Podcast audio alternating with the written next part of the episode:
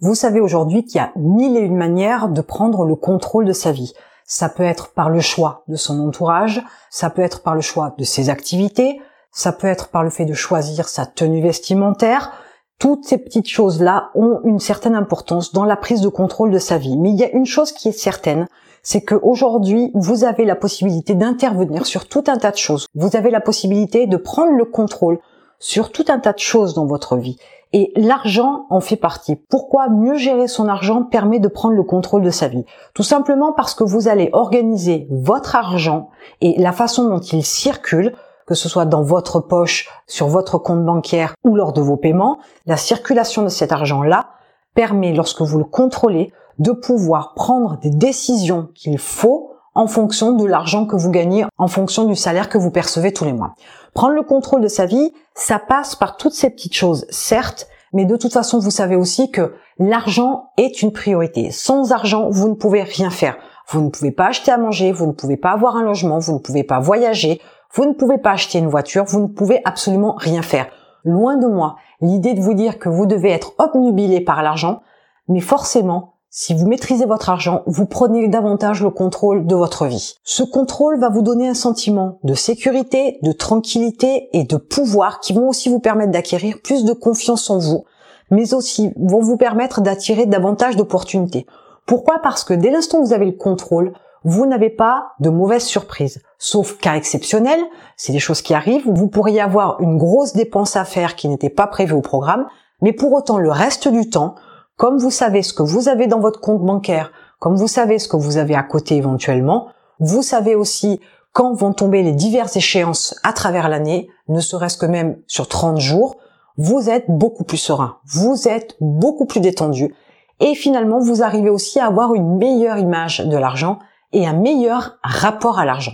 Alors les trois choses importantes que vous devez faire pour la gestion de votre argent et pour pouvoir prendre le contrôle de votre vie à ce niveau-là, c'est faire vos comptes régulièrement. Il est important que vous puissiez savoir ce qu'il y a sur votre compte bancaire et ce qu'il y a dans votre poche, mais aussi ce qui va sortir.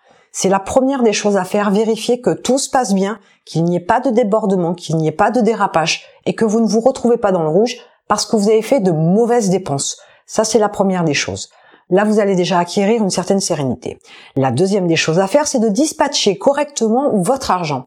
Bien évidemment, quand votre salaire arrive sur votre compte bancaire, il y a tout un tas d'achats à faire, du moins tout un tas de dépenses, le logement, la nourriture, l'assurance, etc. Et vous savez déjà qu'il y a une certaine quantité d'argent qui va s'en aller très rapidement. Mais pour autant, vous ne dispatchez pas là votre argent. Vous le recevez et il repart pour payer des factures. Et ça s'arrête là. Ce qu'il faut faire, c'est mettre en place un système qui vous permette, dès lors que votre salaire arrive sur votre compte bancaire, il faut pouvoir mettre de l'argent de côté donc une partie en épargne, et une partie pour créer un fonds pour les urgences. Alors ne vous emballez pas non plus à mettre un maximum dans ces deux parties-là, mais essayez d'être raisonnable pour avoir un minimum d'épargne et pour avoir un minimum de fonds d'urgence. Le fonds d'urgence, vous devez jamais, jamais, jamais le toucher pour autre chose que pour une urgence. Donc vous mettez un certain montant, il n'a pas besoin d'être conséquent parce que vous n'êtes pas censé non plus le toucher demain. Donc, mettez-y une somme raisonnable, voire même une petite somme, peu importe, mais créez ce fonds d'urgence que vous ne toucherez jamais. Quant à l'épargne, c'est le reste que vous n'avez pas à utiliser, que vous n'avez pas à dépenser sur votre compte bancaire une fois que toutes vos factures sont payées. Évitez de faire des folies, ce n'est pas vous demander de ne pas vous faire plaisir.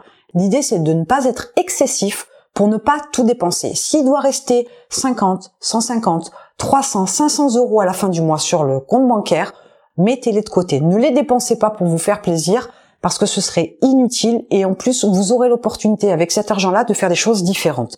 Et c'est là le troisième point. Puisque vous êtes capable de faire un peu d'épargne et d'avoir un petit fonds pour les urgences, et ces deux cagnottes-là, entre guillemets, elles vont grossir au fur et à mesure tous les mois, vous allez aussi mettre en place un plan pour gagner plus d'argent. L'idée, c'est vous avez un projet, changer d'emploi par exemple.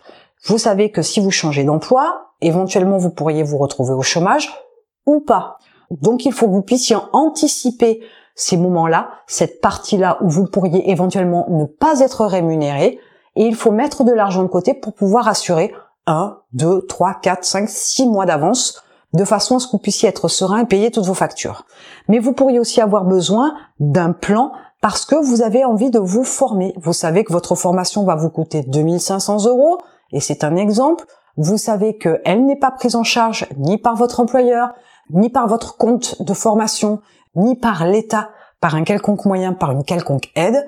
Donc vous savez que vous devez mettre cet argent de côté. Donc prévoyez dans votre épargne ce montant-là. C'est la même chose si vous avez décidé de créer une activité en ligne ou si vous avez décidé d'investir dans l'immobilier. Si vous ne mettez pas un plan en place, vous n'arriverez à rien. Si vous ne vous organisez pas en conséquence, vous n'arriverez à rien. C'est quand même très simple de comprendre que quand vous avez organisé votre journée du samedi et que vous y avez mis les courses à faire, l'enfant à aller récupérer au sport, passer voir la tante pour lui déposer des vêtements ou encore aller chercher le chien à la maison et l'amener chez le vétérinaire. Vous vous êtes organisé. Vous avez prévu déjà dans votre tête de passer à telle heure chez la tante, de revenir à la maison pour chercher le chien et l'amener chez le vétérinaire à telle autre heure, d'aller ensuite aller faire les courses à cette heure-là parce qu'éventuellement à cette heure-là, il y aura un peu moins de monde et ce sera beaucoup plus rapide. Bref, vous avez anticipé. Vous avez déjà fait de façon à ce que la journée soit fluide et que vous puissiez faire tout ce que vous avez à faire. Pour la gestion de votre argent, c'est exactement la même chose. Vous avez de l'argent qui tombe tous les mois, vous savez qu'à tel moment vous voulez faire telle chose, il faut vous organiser en conséquence. Et ça, c'est primordial. Avec ces trois étapes-là, avec ces trois actions-là, vous allez reprendre le contrôle sur votre vie au niveau financier. Mais vous allez aussi pouvoir commencer à mettre en place un plan pour votre avenir. Et du coup, c'est ce contrôle-là qui va vous permettre d'être beaucoup plus apaisé, beaucoup plus serein, beaucoup plus détendu, beaucoup plus tranquille vis-à-vis de l'argent. Et surtout, vous allez vous rendre compte qu'en ayant cet objectif-là que vous vous êtes fixé avec votre argent, les opportunités vont arriver. On ne sait pas pourquoi, mais ça fonctionne comme ça. Si vous êtes plus détendu, il y a des bonnes choses qui vous arrivent. Si vous êtes tendu, les choses vous fuient. Donc plus vous êtes serein, plus vous avez le contrôle sur votre vie, mieux c'est. Alors bien évidemment, prendre le contrôle sur tout un tas de choses, ça a du bon, mais le contrôle de l'argent, c'est celui qui va vous permettre d'avoir un avenir et d'avoir l'avenir que vous voulez. Tant que vous ne prenez pas le contrôle de votre argent, tant que vous ne vous occupez pas de votre argent, votre avenir ne s'annonce pas bon.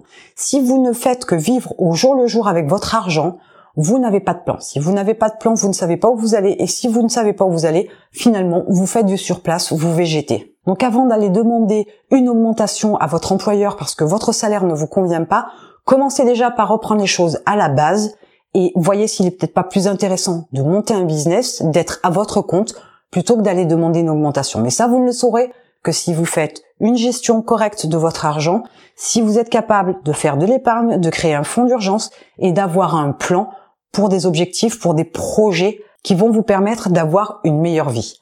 Et en attendant, je vous retrouve de l'autre côté.